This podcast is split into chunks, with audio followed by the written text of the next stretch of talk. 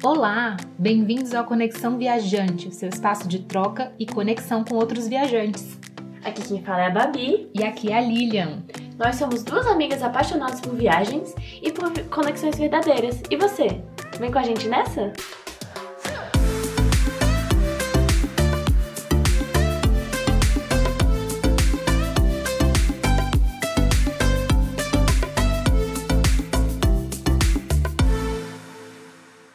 Oi, gente, a gente está aqui hoje com a Bia Azevedo.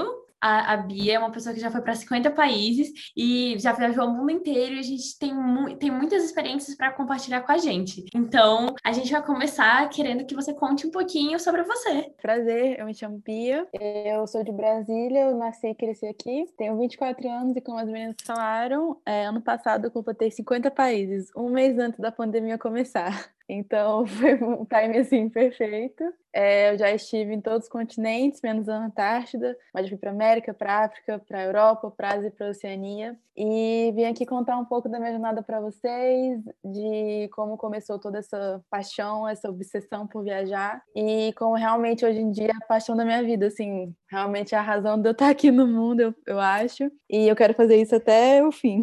Nossa, muito legal, Bia. Essa possibilidade de ter viajado para tantos lugares, né, é um privilégio, assim, mesmo. Poucas pessoas uhum. já conseguiram fazer isso. Então, gera muita curiosidade. E desses tantos lugares que você já foi, assim, conta pra gente um aí que você tem um carinho especial. De todos os países que eu já fui, o meu preferido sempre vai ser, eu acho, a Austrália. Eu fui para lá em 2018, exatamente três anos atrás, em julho de 2018, fui fazer um intercâmbio de um ano e fui muito, assim, assim o que todo mundo pensa da Austrália normalmente é que é surfista, koala e canguru. Acho que a ideia que o mundo inteiro tem do país. E quando eu cheguei lá, vi que era muito além disso. Tem 15 países no mundo mundo só que são considerados mega diversos. E a Austrália é um deles e realmente, nossa, é um país enorme com muita diversidade. Amei muito estar lá. É um país que tem praia, que tem floresta, que tem neve. Então, assim, eu esquiei na Austrália, uma coisa super exótica. Caraca, nem sabia que tinha neve lá. Tem a barreira de corais. Então, assim, eu gosto muito, muito de natureza. Meu turismo hoje em dia é sempre mais voltado para esse lado ecoturismo e tudo mais. Prefiro muito mais que cidade. E foi um país muito especial para mim. Criei também uma conexão muito emocional por ter morado lá um ano sozinha. Então, você cria essa, o apego apego ao lugar, né? Conheci muita gente lá, cresci muito, amadureci demais. Fui com a, cabeça não tão fechada, mas assim, não era tão aberta a experiências novas. E quando você tá num lugar que você tá totalmente fora da zona de conforto, em todos os aspectos, todos, tá do outro lado do mundo, você tem que se abrir para as amizades, para tudo, assim, para as experiências, para os trabalhos que você vai ter lá, para os estudos. E eu acho que até hoje foi mais especial, em todos os sentidos. É um país muito lindo mesmo, de beleza natural. Então, eu fui na Barreira de Corais, que é a coisa mais maravilhosa do mundo, tudo tão intacto. É um, a Austrália é um país que tem muito esse, essa harmonia com o ser humano e o meio ambiente ainda. Dos poucos lugares você consegue ver isso. Então, tem uma natureza muito intacta, tem lugares extremamente isolados. Então, assim, era um lugar que eu lembro de um dia inesquecível para mim. De madrugada já, a gente não chegou no lugar que a gente queria ir, tava morrendo de medo, tava com frio e tudo mais, parou numa praia aleatória, assim, sabe? Mau humor, aquela coisa, tipo, fome, sede, tudo, vontade de ir no banheiro e não, não tinha banheiro. E também tinha medo de ir no banheiro no mato, porque é Austrália, né? Então, toda hora tem cobra e aranha e etc. E do nada, estava lá numa praia, amanheceu, foi nascer do sol, assim, mais maravilhoso da minha vida e começaram a pular os cangurus no meio da praia, assim, foi uma coisa mágica. Então, assim, até hoje é meu país favorito, eu recomendo todo mundo ir lá para passar um tempo, porque é um país muito grande também. E se você for de férias, eu não acho que dá para ter a experiência australiana completa, tem que ficar um período mesmo, vale muito a pena. Agora, destinos que você, assim, vamos dizer, não é que você não gostou, mas talvez que tenha te dado um, uhum. um desafio, uma coisa que foi a mais assim, que você falou, meu Deus do céu, para eu voltar aqui só me pagando? Então, em 2018, eu fiz uma viagem um pouquinho antes de ir para a Austrália. É, eu fui para o Uruguai sozinha. E, assim, eu, eu, não sabia direito o que esperar do Uruguai, eu não, não tinha pesado muita coisa. Não aconteceu nada demais, mas é um país que para mim tá visto, sabe? É, acho, acho que todos os países que eu já fui foi eu menos. Não é que eu não gostei, mas assim, eu, eu não voltaria, sabe? Uhum. E não recomendo não é que eu não recomendo, eu acho até ok, mas não vai esperando muita coisa. Eu fui para três cidades quando eu tava lá. Fui para Montevideo, que é a capital, uma cidadezinha pertinho que chama Colônia del Sacramento e Punta del Este, uma cidade de praia. Eu fui numa época boa, fui em fevereiro, que é verão. Mas assim, gente, não achei nada demais, nenhuma das cidades. Punta del Este é mais legal, mas é tudo em dólar, é caríssimo virou bem hypado, sabe? Então, eu achei caro, achei que não tinha muita coisa para fazer. E também fui sozinha, acho que é um lugar que, como não tem tanta coisa para fazer, e sozinha talvez não seja a melhor opção. Às vezes é um destino mais para ir com família, com criança, com namorado, mas sozinha realmente não achei tão legal. Agora, falando de perrengue mesmo assim, tenho vários. Posso ficar aqui até amanhã contando de perrengue, que sério, tem muitos. Mas eu acho que, assim, a vez que eu realmente senti que a minha vida estava em perigo foi quando eu fui para o Marrocos sozinha. É um país que eu voltaria porque a cultura me fascina muito, é muito lindo de beleza natural, tem deserto, praia, mas pela religião, né, e pelos costumes de tudo lá da cultura, eu não recomendo mulheres irem sozinhas para o Marrocos. Eu estava toda coberta, estava até com o hijab, né? Mas é um país que eles obviamente veem que você é estrangeira, também eu sou bem branquito, dá para ver que eu não sou local. E, enfim, eu fui muito assediada lá e também foi uma viagem que deu tudo errado. Eu ia lá para fazer, eu ia ficar pouquíssimos dias, acho que eram quatro, e eu fui principalmente só para conhecer o, o deserto do Saara e depois ir embora. E aí, no dia que eu cheguei, bombou uma notícia lá que duas chinesas tinham sido sequestradas no deserto. E aí tava, tipo, todo mundo falando sobre isso, saiu na BBC News, na CNN, sei lá o que. Eu falei, gente, eu não vou sozinha para esse lugar. E tinha rolado na noite anterior. E aí eu desisti de ir, porque eu realmente fiquei com muito medo. Eu tava sozinha, é um lugar que você se sente muito vulnerável todo tempo, todo mundo fica encarando muito, e por tenta passar perna, porque vê que é estrangeiro e tal. E eu decidi fazer outro tour lá, que era para uma cidade que chama Ait Ben Hadou. É uma cidade que é bem famosa no Marrocos, que é perto do deserto, tipo, é meio que é porta de entrada, mas não cheguei no, ao deserto. Vários filmes foram filmados lá, até o Indiana Jones também foi filmado lá. E eu fui sozinha para esse lugar, comprei um tour de day trip mesmo, ia e voltava no mesmo dia de Marrakech. E aí tá, o dia inteiro eu achei os guias meio estranhos, assim, uma vibe, sabe? Uma coisa meio. Eu tava me sentindo bem desconfortável.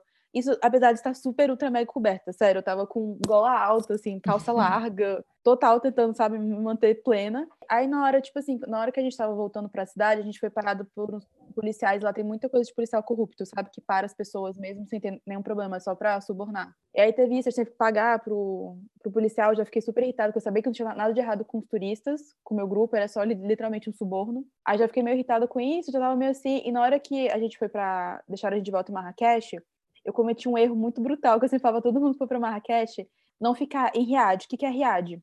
Riad é como se fosse uma casinha, mas não é um hotel, é meio que uma pousada, como se fosse, bem simples assim. Só que ela fica meio que no centro de Marrakech e todas são iguais. Então é muito difícil de você reconhecer qual é a sua. E aí, me, claro que me deixar na porta nisso, porque não passa nem carro, você tem que ir a pé, né? E no final, ninguém me deixou na porta, eu tive que ir a pé sozinho. Isso, tipo assim, 10 horas da noite, Marrakech, gente. Eu falei, gente, é agora. E na hora que eu fui entrando, eu não sabia. Eu tava, tipo, perdida, sozinha. Tava muito, muito, muito frio, que eu fui no inverno de lá, que tava, sei lá, uns. Não era tão frio, mas assim, uns 8 graus. Não tava com roupa para 8 graus, tava morrendo de frio já. E um bando de homem me encarando. Uma hora eu percebi que um cara tava me seguindo. Eu falei, gente, é isso, tipo, eu vou morrer aqui, o cara vai me sequestrar. E morrendo de medo e tudo mais. Eu não sei como, eu achei o meu riad, a minha pousada certa, não sei como, porque todos são literalmente iguais. E comecei a bater na porta assim, bater, bater, bater, ninguém atendia. Tentei ligar o número que eu tinha internacional, ninguém atendeu, comecei quase a quebrar Nossa. a porta. O dono lá da pousada, graças a Deus, ele acordou, ele tava dormindo. Até reclamou que eu fiz muito barulho, mas eu tava tipo, moço, eu tô desesperada. Que desespero, né? E aí eu entrei e não aconteceu nada, mas assim, foi uma vez que eu realmente. Nossa, eu senti muito que foi por um tri, sabe? Que ninguém realmente mexeu comigo, ou sei lá, tentou fazer algo, porque depois disso, ainda mais as histórias das chinesas que foram sequestradas, eu vi tanta coisa horrível lá. Aí eu falei, nossa, graças a Deus. Mas quero muito voltar um dia, porém acompanhada, sozinha nunca mais. E nossa, que perrengue esse, né? Quando assim, muito. acho que tem muitos tipos de perrengues, mas quando a gente sente que a nossa vida está em risco, é desesperador, né? E aí, te ouvindo falar, tanto da Austrália quanto da agora de, do Marrocos, você costuma viajar muito sozinha? Então, que nos dois casos você comentou que estava sozinha, né? E se sim, é, uhum. se você toma alguns cuidados, ou o que, que você faz, o que, que você recomenda para mulheres que têm vontade de viajar sozinha, mas que têm ainda muitos medos de passar por coisas semelhantes a essa? Eu sempre falo que tenho duas dicas principais quando você se viaja sozinho, ainda mais sendo mulher. A primeira, para mim, é não beber. Eu não bebo naturalmente na vida real, porque eu realmente não gosto do sabor de nenhuma bebida alcoólica, então para mim não é nenhum sacrifício. Mas eu acho que é uma coisa que você tem que ter muito cuidado mesmo, até porque você não sabe, sei lá, se alguém pode botar alguma coisa na sua bebida. Enfim, é, é algo para você não ficar, não ficar mais vulnerável do que você já está, por ser mulher, estar viajando sozinha num país estrangeiro, né? Em qualquer lugar, até no Brasil também. Então, essa é a primeira dica que eu dou. A segunda, que eu acho muito importante, é não, infelizmente, não andar sozinha à noite. Eu sei que é uma coisa meio limitante, às vezes a gente quer sair, enfim, para ir a algum bar, conhecer algum restaurante à noite, mas acho que dependendo do lugar, não é possível. Se você estiver num lugar, assim, mais ok, tipo, sei lá, Alemanha, Estados Unidos, depende de cada área, óbvio, né? Acho até ok, mas se você for para um país, Egito ou Marrocos, Tunísia, eu não acho tão seguro. Porque, querendo ou não, são lugares que tem menos iluminação, não tem tanto sinal bom de celular, enfim, pode acontecer alguma coisa, não vai ter nenhuma testemunha ali para te ajudar. Então é o cuidado mesmo que eu acho que tem que ter. E uma dica que eu dou para viajar sozinha é só vá.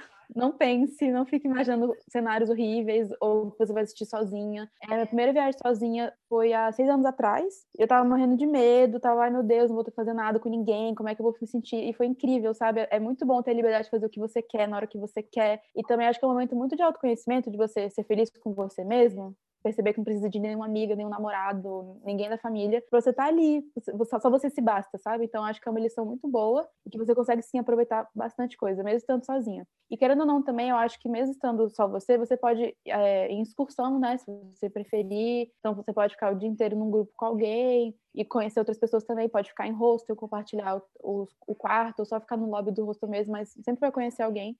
Eu, eu, fiz muitos amigos de vida assim.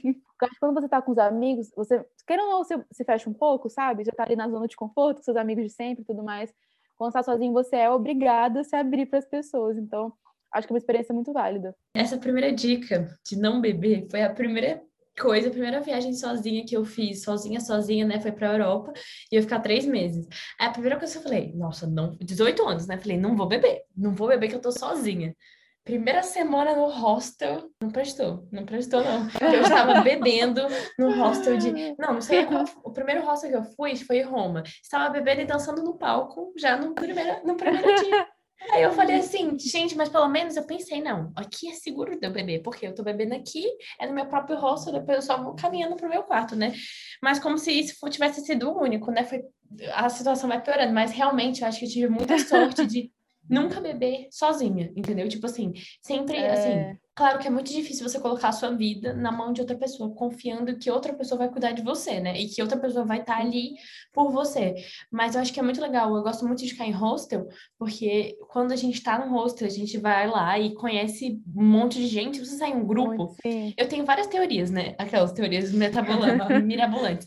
Mas que se você tá num grupo, é mais difícil é mais de, não é possível que todas as pessoas desse grupo sejam ruins, entendeu? Alguém tem que ser bom. Nessa, tipo assim, o, a, geralmente eu confio que as maioria das pessoas são boas, né? Mas se você tá num grupo, geralmente eu acho mais seguro, até do que se você sair só você e uma pessoa que você não conhece, né? Mas geralmente se é mulher, não, é mais segura. Mas, e também a, a, teoria do quarto, porque eu já, viajando sozinha, eu também já fiquei em quarto compartilhado. Só que eu falei assim, uhum. eu gostava de ficar em quarto com muita gente. Tipo assim, eu falava, nossa, 19 pessoas no quarto. Eu falei, não é possível que não tenha uma mulher, né? Se é 19 pessoas, não é possível. Nossa, Só que eu já fiquei... Deus me... nunca fiquei com 19, acho que Deus me livre. muita é, gente, não. É um quarto imenso, né? Imenso. Quase um alojamento. Assim. Exatamente, mas eu já fiquei, é. agora eu já fiquei também em quarto que eu falei, é, é, ah, para 10 pessoas vai ter alguma mulher. E aí, no final das contas, o rosto tava super vazio, dormiu eu e mais dois caras, entendeu?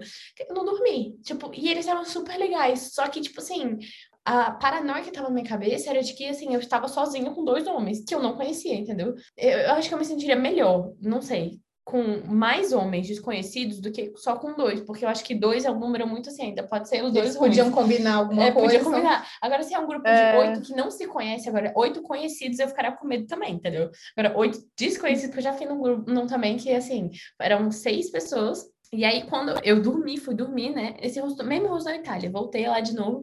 E aí fui dormir. Quando eu acordei, de madrugada para pegar meu voo, só tinha homem. Era literalmente eu e todo o resto do quarto era só homem, né? Mas aí eu já acordei assim, aí eu vi assim, ah, olha aquele cara ali que eu vi na festa. Aí eu falei, gente, eles, esse povo, tudo que tava na festa do rosto era tudo do meu quarto, nem sabia. Tem que ter, com certeza, cuidado, mas assim, eu não sei, seguir uma lógica também, eu sigo essas lógicas mirabolantes para me sentir melhor. Mas com certeza tem, essas as suas dicas são muito válidas e muito importantes, principalmente se é a primeira viagem da pessoa, né? Porque quando Exato. você Isso vai viajando, né? Você vai medindo até onde você vai. Quando você nunca fez, eu acho que é melhor você tomar o mais máximo muito de cuidado. cuidado. Exato, Babi, isso que eu ia falar. Eu gosto muito de ter a experiência gastronômica dos lugares. Aí, a minha última viagem internacional, eu fui pra Ucrânia. E eu fui sozinha. Então, e, tipo assim, eu já tava meio com medo, porque leste europeu é sempre meio tenso, assim, já tinha ido sozinha pro leste europeu, eu sei que é um, um pouquinho mais tenso. Ninguém fala inglês, e enfim, né, tem essas coisas. E aí eu fui, e eu queria muito ir pra um restaurante lá, que eu fui, isso foi em Kiev, que é a capital da Ucrânia. E era um restaurante, tipo, ele não abria pro almoço, era só pra jantar, e era super clássico, tipo, mais famoso da capital, e com comida típica ucraniana, eu queria muito ir, era à noite. E como eu fui no inverno, escurece lá, tipo, quatro da tarde muito, muito cedo. Então, assim, como é, eu já, tinha, eu já tenho uma experiência de viajar sozinha, já meio que entendo, né, o que tem que fazer. Eu fiquei num hostel em Kiev que era muito. Isso foi um lado negativo, era muito, muito, muito escondido. E tinha que passar por uns becos para chegar nele. Aí eu já fiquei, gente, acho que eu não vou conseguir sair daqui, porque medo, né, de sair, entrar nesses becos à noite e tudo mais. E tava muito frio. Tipo, janeiro em Kiev é o pico do inverno, tava, sei lá, tipo, menos 12. Nossa, muito, muito, muito frio. Mas eu queria nesse lugar, não teria outra oportunidade de ir. Eu falei, ai, gente, tá. Eu, tipo, vou entrar, entregar na mão de Deus e vou. Fui, fui a pé, tipo, era longe do meu rosto, acho que deu uma hora a pé. Mas eu queria ir pra, tipo, conhecer a cidade mesmo, pra me aquecer, tava muito frio. Aí fui, tinha reserva no restaurante, consegui, jantei sozinha. Gente, eu amo jantar sozinha, o povo acha uma amiga, eu acho o máximo, uhum. juro.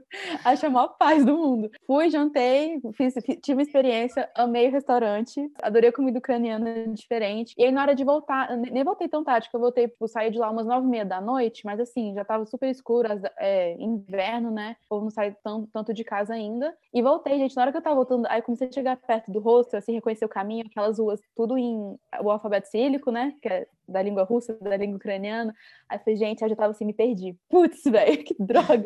Não posso me perder essas horas, tipo, concentra. Aí abri o celular, que eu não queria ficar com o celular andando assim na mão, sabe? Pra não, sei lá, chamar atenção. Aí, enfim, é, encontrei o caminho e tudo mais. E foi tão legal, gente. Na hora que eu tava chegando no rosto, morrendo de medo, começou a nevar. E eu nunca tive uma experiência com neve, foi tão linda. Eu falei, ai, ainda bem que eu saí de casa, que eu comecei, coisa mais linda ver a neve caindo assim. No final, voltei pro rosto, deu tudo certo. Mas assim, que nem eu te falei, tem que ter esse jogo de cintura, sabe? De saber lidar com as situações, ter noção onde você tá indo, não estar alcoolizado, obviamente, tudo isso. Sendo mulher, mulher, né? E é triste ainda a gente ter que se preocupar com algumas coisas que os homens não precisam se preocupar. Mas é a realidade, né? É a realidade daquilo que é. Enfim, a gente está aí para tentar mudar isso e cada vez mais mulheres viajando para tornar isso normal.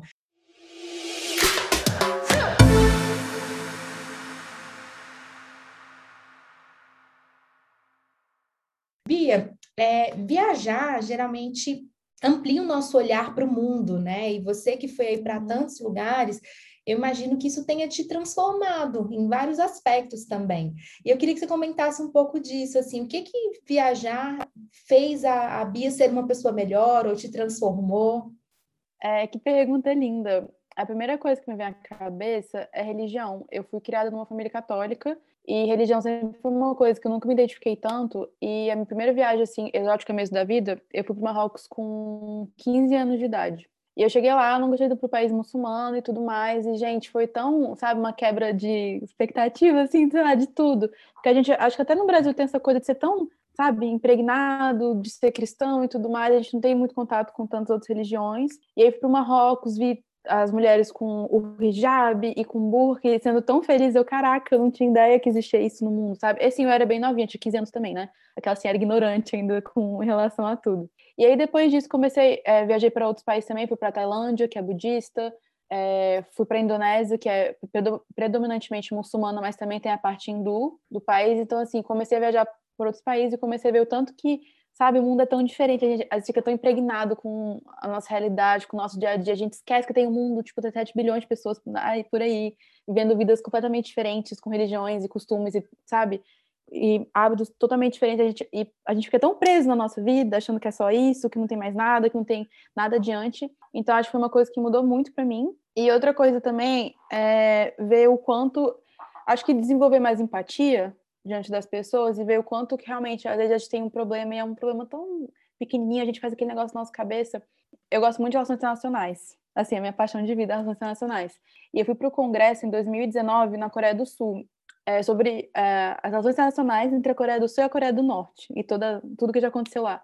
Nessa parte bem tensa do mundo, né? Nisso, era um congresso, é como se fosse uma simulação das Nações Unidas. Eu fiz com uma dupla, era uma menina da Malásia. Eu nunca vou esquecer dela. E a maior coincidência, ela faz aniversário no mesmo dia que eu, no mesmo ano, 30 de maio de 97. E eu fiquei tipo, caraca, essa menina nasceu no mesmo, sabe, no mesmo ano que eu, tipo, muito gêmeas nesse aspecto. Só que uma vida completamente diferente, assim, totalmente diferente. Ela nasceu em Kuala Lumpur, que é a capital da Malásia, e ela tava me contando quanto que ela tava triste porque ela ia casar com um cara obrigada, tipo, casamento arranjado pelos pais. E ela tava, obviamente, imagina o sofrimento de você casar, e isso foi dois anos atrás, então ela tinha 21 anos na época, 22 assim por aí. Então super nova, ela casar com um cara que ela mal conhecia, tipo, isso realmente é o caraca, a gente tá sofrendo, sabe, por uma coisa tão pequena. Isso realmente é um sofrimento de verdade, é um problemão. Uhum. E tentando ajudar ela, mas assim, não tem nada que a gente possa fazer, ainda mais que é uma cultura, sabe, uma coisa muito impregnada já nas famílias tradicionais e tudo mais. Então eu acho que viajar, assim, ainda mais para lugares tão exóticos, é que a gente cria empatia pelo mundo, a gente vê o quanto que a gente é minúsculo diante desse planeta enorme. Então, Bia, sobre essa questão de religião, é uma coisa muito interessante que eu também sinto que mudou muito para mim, porque eu fui também cresci numa família católica e quando eu fui para a Europa sozinha nessa primeira viagem, era muito engraçado que as pessoas perguntavam assim: "Com quem você tá?". Eu falava: "Eu e Deus". Aí eu ficava assim: "Eu e Deus" e eu fiz até uma tatuagem de paz e amor, e aí para mim é paz e amor e eu e Deus. Só que eu falo Deus não num contexto católico, porque eu não sou mais católica, mas num contexto mais assim abundante, um, um contexto mais uhum. amplo, né? De não Deus aquele cara, o um homem sentado no trono, mas uma questão de uma força, uma coisa assim. E eu acho que viajar sozinha me fez me conectar mais com essa espiritualidade, né? Que não acho que para mim não foi nem religiosidade, mas foi espiritualidade. E eu acho que isso realmente que você trouxe é uma coisa que eu, eu sei que aconteceu comigo, mas eu não pensava nisso há muito tempo. Então acho que foi um foi uma foi bom refletir sobre isso, sabe? Eu acho eu gostei muito de ter ouvido isso. E você, Lili? Comigo aconteceu algo parecido também, porque eu venho de uma família evangélica. Depois que eu comecei a viajar, o primeiro lugar que eu viajei que tinha uma cultura bastante diferente foi para o Egito, e lá eles são muçulmanos, então eu estranhei bastante no início, mas ao mesmo tempo eu vi o quanto a religião é uma parte importante da vida daquelas pessoas, está muito intrinsecamente no cotidiano deles, né? E eu passei a apreciar as coisas bonitas daquilo, por exemplo, a reverência que eles têm, o zelo, o cuidado, e às vezes que dentro da religião que eu praticava, isso era um pouco mais vago, sabe? Então, depois quando eu fui para a Índia com os hindus também, é um outro hum, mundo assim, Nossa, né? a Índia é meu sonho, Lili, tipo, sério, meu sonho de consumo. eu fui duas vezes para a Índia e eu costumo falar que para mim é um dos lugares favoritos, assim, apesar de ser bastante desafiador. É, eu entendo que a Índia não é para todo mundo, porque tem gente que Com não certeza. está disposta a passar pela experiência índia, mas para quem está, é muito transformador, assim. A Índia não é nada mística, mística assim no sentido aquela coisa do yoga e tal que as pessoas imaginam. A Índia real é uma Índia muito mais dura, que infelizmente com muita uhum. pobreza, com muita sujeira, é, com milhares de pessoas passando uma situação muito difícil, mas que tem uma cultura riquíssima e que me ensinou muito sobre esse aspecto da religião também. É, é, é um outro universo, assim, o aspecto da religião lá. Então, muito legal. Isso para mim foi o que você trouxe, foi algo que me transformou também, que viajar me fez ampliar o meu olhar para o mundo e ser, acho que, acolher um pouco melhor a diversidade, né? Acho que viajar traz muito Com isso para gente. E só acrescentando a última coisa que vocês falaram, o quanto que viagem me transformou e tudo mais. É, hoje em dia, a minha maior relíquia, assim, que eu tenho mais orgulho de todas essas viagens, é que por meio de todas as experiências que eu descobri a minha verdadeira vocação. Então, meu sonho de profissão é virar diplomata. E esse ano eu comecei a estudar para o CACD, que é o concurso de admissão da carreira diplomática do Brasil. Inclusive, Lili, acabei de fazer um curso sobre a Índia.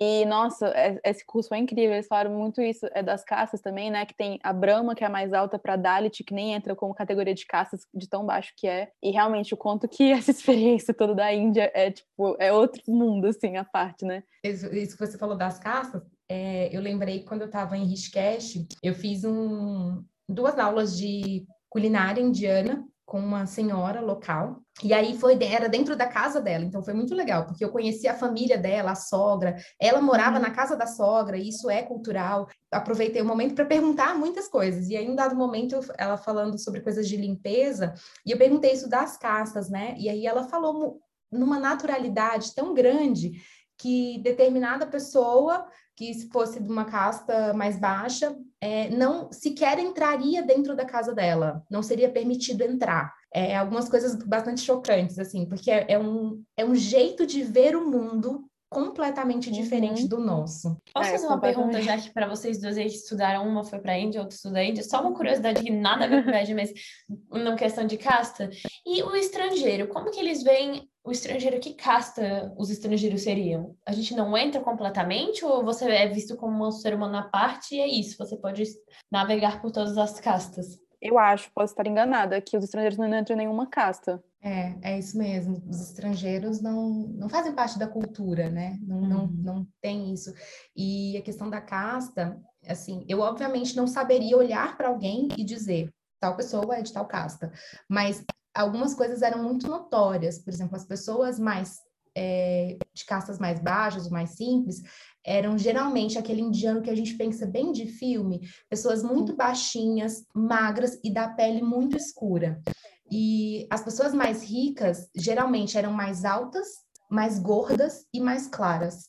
E era muito louco, assim, você andando pela cidade, bater o olho e perceber essas diferenças sociais gritantes, mesmo sem eu saber de que casa aquela pessoa era, mas não, eu uma recomendação de filme muito boa é O Tigre Branco, do Netflix. Conta a história de um menino que nasceu Dalit, que é tipo, a, nem, nem chega a ser caça de tão baixo que é essa categoria na sociedade, sociedade indiana. E ele tenta conseguir uma vida melhor indo para cidades maiores e, tipo, trabalhando para pessoas que são da casta Brahma, que é tipo ricaços, ricaços da Índia. E é um filme muito bom, mostra exatamente a desigualdade absurda da Índia e o quanto que é difícil estar numa sociedade que você já nasce predestinado a uma coisa, entendeu? Você não tem nem como sair daquilo. E, assim, pensando nisso, eu acho que até o que vocês falaram, o que a Lili falou, eu acho muito interessante pensar que até os padrões de beleza mudam na nossa visão quando a gente viaja, né? É, se você for pensar uma questão, tem lugares que você, sendo rico, por exemplo, na Índia, você é, é mais gordo, você é tão magro porque você tem comida, né? Então, ser mais gordinho ou ter um, um Igual na Europa, por exemplo, se você é muito, se você tem a pele um pouco mais bronzeada, provavelmente você pode aproveitar o verão e tudo mais, né? E, e geralmente as pessoas uhum. vão trabalhar muito, enfim, assim, não tem condição, ter, vão ser mais clarinhas ali. Eles gostam da coisa da pele um pouquinho mais bronzeada para enfim, é, é, um gosto, né? Sim. Em alguns outros lugares não vão ter. Por exemplo, na, na China é o oposto. Na China, quanto mais branco, melhor. E eles se protegem e mandam no sol com um monte de roupa protetora e tudo mais, para não pegar cor na pele, para continuar sempre mais branco. E tem vários produtos é, de pele, mesmo clareadores. Isso eu acho uma loucura, né? Uma loucura. Uhum. Meu Deus do céu. É muita coisa que a gente vê que a gente não nem acredita que existe, né? E, e o padrão de beleza e o padrão de tudo muda. E a gente começa a ficar com. Quando mais a gente vê coisas diferentes, mais a gente abre o nosso parâmetro das coisas, né? A gente fica com uma, um, um, repertório maior sobre tudo. Sobre o que a gente vê e como a gente enxerga as coisas. E duas coisas sobre esse assunto. Eu vi um, um documentário no YouTube uma vez, posso mandar para vocês depois, do tanto que a Nivea enriqueceu por, por criar produtos de branqueamento para indianos. Foi um produto desenvolvido só para a Índia, era tipo um creme, assim, uma base de rosto para mulheres, de branqueamento, tipo assim, foi um estouro de vendas. E depois foram ver os componentes do, da base, e assim, vários produtos que, tipo, a Anvisa nunca permitiria, o FDA dos Estados Unidos nunca permitiria também, tipo, faziam muito mal para a pele, só que muitos indianos compraram. Então, assim, é realmente um choque de cultura, né? Nossa, que loucura. Nunca, Nunca eu, na verdade, quando me falaram que existia essa questão de branqueamento, que existiam produtos, eu fiquei chocada. E eu descobri faz pouco tempo, porque para mim é uma realidade assim, eu fiquei absolutamente chocada. É, em vários lugares na Ásia é, você consegue ver. É bem chocante mesmo. Eu lembro que eu estranhava assim no início. Eu falava, gente, eu ia eu, sei lá, eu queria um, pé, um creme para mão ou um creme hidratante uhum. mesmo, normal. E tinha a maior grande parte assim das opções é, tinha alguma coisa de clareamento.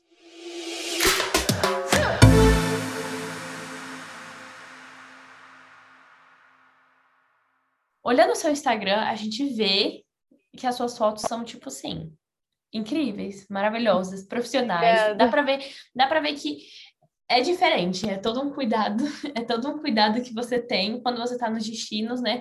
De realmente capturar a beleza deles e, e da melhor maneira possível. Como que como que você faz, né, para viajar e, e, todos os equipamentos? É fácil, é difícil, é complicado, é pesado? É, gente, então, é, para começar, é muito pesado, fisicamente falando, é pesado. O meu equipamento, hoje em dia, eu tenho o drone, que é o Mavic Pro. Então, tem o drone, tem as baterias, tem o controle, tem o carregador, que já é um peso. E também tem a minha câmera. Hoje em dia, eu estou usando mais uma lente de 50mm, que é uma lente fixa. É, não tiro foto com o celular quase nada, prefiro tirar sempre com a câmera mesmo. E também tem o meu tripé. Então, assim, realmente é um peso. Ainda mais normalmente quando a gente vai viajar, eu nunca despacho mala, levo tudo na mão.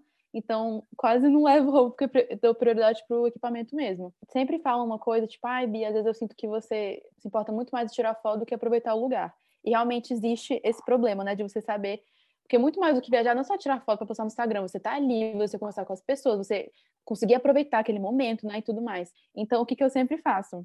Então, assim, eu já vou planejando certinho todos os lugares que eu quero ir e já vou vendo as fotos dos lugares antes, procuro ou no, no explorar do Instagram, no Pinterest, no Google mesmo, blog de viagem, já meio que vejo quais pontos que eu gostaria de tirar uma foto, já começo a imaginar. E assim que eu chego no lugar, a primeira coisa que eu faço é tirar foto. Tipo, a primeira. Aí tiro as fotos, sei lá, depende do lugar, mas sei lá, passo 10 minutos só tirando foto, fazendo tudo, e depois eu deixo só para aproveitar. Tipo, já começo tirando esse check da lista, tirar todas as fotos que eu vou querer postar no Instagram, nos stories, no feed, etc. E aí depois eu tiro o tempo para realmente não pegar no celular, na, na, nem drone, nem nada, e só ficar ali curtindo o momento. Nossa, então eu acho que é realmente essa questão de, de organização, né? Porque eu, eu tava fazendo, eu fiz uma viagem recentemente, e aí eu ficava assim, não, quer, você quer tirar foto, mas você fala assim, nossa, você, sei lá, tava nos lençóis maranhenses, estava dentro da água. Aí fala assim, nossa, uma foto ali ficaria ótimo, né? Aí depois ele, ah, não, mas eu quero aproveitar aqui.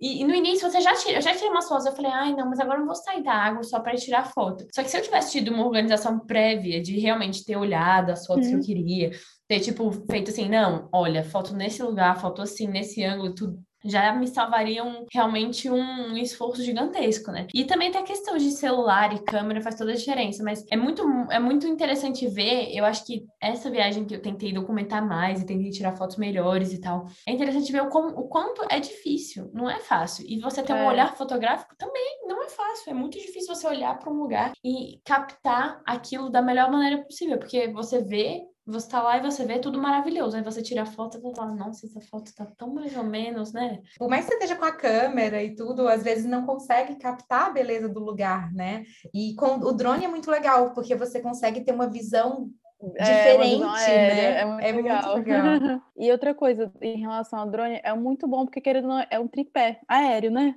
Então, assim, quando você está sozinha, é, eu prefiro foto da máquina, porque aparece mais o rosto, né, e tudo mais, essa proximidade. Mas fotos aéreas são muito lindas também, porque você está tendo a visão de um pássaro, uma visão diferente do que todo mundo tem normalmente, né? E é bom porque, querendo ou não, se você estiver sozinho, é muito prático. Óbvio que drone, eu sempre falo que drone é uma expectativa e realidade, porque você tem uma expectativa de drone e tem muitas coisas a se considerar, porque às vezes você, tipo, já fiz várias viagens que eu tava num lugar, nossa, quero fazer um vídeo de drone aqui, vai ficar perfeito. Aí chega, tá chovendo, ou tá com muito vento, ou tem muito pássaro. Então, assim, tem várias coisas que, se tiver acontecendo, não tem como você voar o drone, porque senão você vai perder. Já quase perdi duas vezes, tipo, quase mesmo. Eu até comecei a chorar, assim, tipo, caraca, perdi. Mas consegui. Ele voltou, graças a Deus. Cuidado mesmo com a expectativa, porque realmente eu já quebrei muita cara, achando, sabe, salvando coisa no Instagram, tipo, caraca, vou nesse lugar, vai ficar um vídeo muito tirado e tudo mais. Aí você chega e tá, tipo, um vento absurdo, não vai estar, tá, tipo, impossível o drone, senão ele vai perder, né? Você comentou que gosta muito de destinos com natureza, né? Que você é um tipo de viagem uhum. que você gosta. Que outros lugares que você já foi que tem uma natureza preservada e assim que te impactou muito, que foi muito legal conhecer? Gente, então, o melhor de todos, depois da Austrália, Indonésia. Tipo, Indonésia é tudo, é barato, é maravilhoso, eu amo as pessoas, amo a comida. A Ásia, em geral, acho que é muito linda em relação à natureza. Tem muitas praias maravilhosas, tem aquelas cavernas e florestas e tudo mais. Porém, um lugar da Indonésia que me marcou muito, que era meu sonho desde criancinha, que eu via na National Geographic com meus pais, eu ficava tipo, meu Deus, quero ir pra lá. É o Parque Nacional de Komodo, que tem dragão de Komodo. Eu fui, é, quando eu fui para Bali, fui pra é, Flores, que chama Flores a ilha que tem esse parque. E, gente, eu, tipo, eu fui sozinha também, só eu e Deus. E assim, a coisa mais linda que eu já vi na minha vida. Nada se compara. Total natureza, roots demais, tipo, é um lugar. É, nossa, super ultra mega isolado na Indonésia, Mas, assim, coisa mais linda do mundo. O Parque Nacional é perfeito. Eu só fiquei três dias, pra ficar lá um mês, tanta coisa que tem pra fazer. Mas vi o dragão de Komodo. Dá muito medo, ele é muito grande. Ele parece um dinossauro. E, tipo, e dá muito medo esse passeio, porque, assim, é, quando você paga esse passeio, chama safari para ver o dragão de Komodo. E quando você pensa em safari, você pensa num carrão, né? Tipo, com todo mundo lá. O safari é a pé. E vem só um carinha, um carinha lá, tipo um guia, com um pau, e você vai atrás e dá, tipo, gente, se o dragão de Komodo atacar, eu não tenho o que fazer, tipo, ele vai matar. Mas enfim, a gente viu ele de longe, assim, não tirei foto, tirei uma selfie, assim, eu com o dragão bem lá atrás, porque eu nunca vou chegar perto, dava até pra chegar perto, mas assim, morro de medo. E é um bicho super agressivo, que mata muito rápido, mas foi uma experiência maravilhosa. O Parque Nacional é perfeito, tem umas montanhas e a água, assim, nossa, a água mais azul que eu já na minha vida, sério, cristalina. E a coisa mais linda que eu vi na minha vida, eu fiz até um rios no meu Instagram disso, lá tem a Praia da Areia Rosa. Assim, essa praia é um sonho, porque a areia é rosa, tipo rosa clarinho, nossa, coisa mais linda. E a água é muito, muito, muito azul. Então dá o contraste do rosa com o azul. Nossa, gente, é o sonho, sério. É o sonho da Patricinha. gente, e, vo e, você deu sorte de ir e encontrar essa praia com a, com a areia bem rosinha mesmo. Porque tem épocas em que ela não está assim. Não está. É, Exato, eu já vi é várias pessoas falando de expectativa e realidade, que chega lá é uma praia é... quase normal. Então você deu muita sorte de ir numa época que ela tá assim. Eu, eu não, fui... e, e na época ah. que eu fui também tava só sol. Então, assim, a água ainda estava muito azul, refletindo com o sol, a areia bem rosa, nossa, ai, um sonho, Perfeito. E que faz perfeito, diferença perfeito. também, né? Às vezes o clima, é, se você pega um dia ensolarado, é, principalmente quando está numa praia, no mar, é, é, outro ambiente, né? De quando você, por uma casa ali, vai um dia de chuva. Muda completamente a experiência que você consegue ter no lugar. E, nossa, a Indonésia, é, eu visitei alguns poucos lugares, não cheguei aí na, na, na região uhum. de Flores, mas me encantou muito também é, as pessoas, eles são muito acolhedores, Melhor. muito queridos, né? Sério, perfeitos, perfeitos, assim. É, eu, eu fui para lá duas vezes enquanto eu estava na Austrália, porque é relativamente perto, é um voo de cinco horas de, da, da cidade que eu morava na Austrália até Bali. E eu lembro, uma das coisas que mais marcou das pessoas lá da hospitalidade, eu estava falando com um, aqueles motores de tuk-tuk mesmo, ele estava me deixando de volta no meu hostel, eu conversando com ele assim, ele falava inglês perfeito, a gente começou a conversar e tudo mais. E lá tem um, eu não sei se você comeu, mas tem um prato muito típico que chama nasi goreng.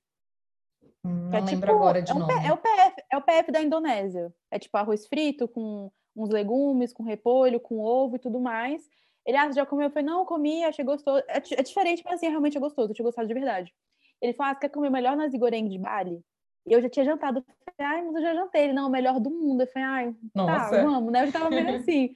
E, tipo assim, era um homem falando isso. Eu falei, ai, gente, mas é que Bali eu acho mais tranquilo. Eu nunca passei por nenhum assédio lá.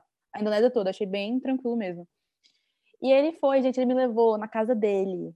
E a mulher dele cozinhou pra mim o nasi goreng. Então, tipo assim, foi uma coisa tão mágica. Eu jantei com ele com a mulher dele que não falava inglês e com ele tinha dois filhinhos homens. E com os filhinhos tipo assim quatro e três anos os meninos me amaram tipo uau tipo um estrangeiro só que começaram a conversar tentar conversar né? Porque eu não falo barrazo que é o idioma de Bali eles não falam inglês.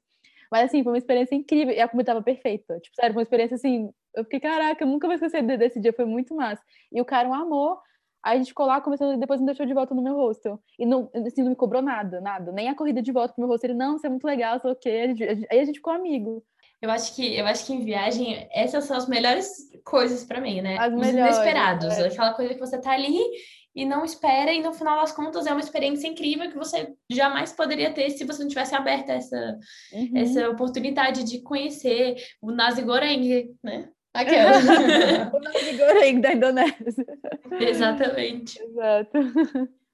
Bia, eu acho que, cara, nossa conversa foi incrível. Daria pra gente ficar aqui mais horas falando sobre tanta coisa em tantos lugares. Ai, meu Deus. Com certeza, você, a gente vai te chamar de novo e foi um prazer te ter aqui. Muito obrigada. obrigada. Foi incrível, sério. Obrigada que a gente possa viajar juntas ainda, depois que esse caos passar.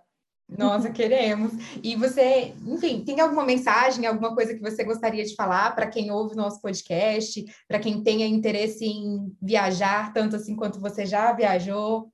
Ah, então, repetindo o que eu já tinha falado antes, mas não pense só vá. Tipo, sério, só vai. Não fica pensando que pode dar errado, que pessoas ruins vão te encontrar, ou enfim, que você não vai ter uma experiência legal. Só vai. Compra a passagem, planeja certinho tudo que você quer fazer para não ter nenhum imprevisto, não ter nenhuma coisa ruim acontecendo Mas assim, se joga no mundo, porque é um mundo muito grande, muitos lugares para conhecer, a gente tem muito pouco tempo nessa vida. É isso, gente. Então, muito obrigada pelo nosso episódio de hoje. Sigam a gente nas nossas redes sociais, arroba a Conexão Viajante. E escutem nosso podcast, que vai ao ar toda terça-feira, meio-dia. Tchau, tchau. Tchau.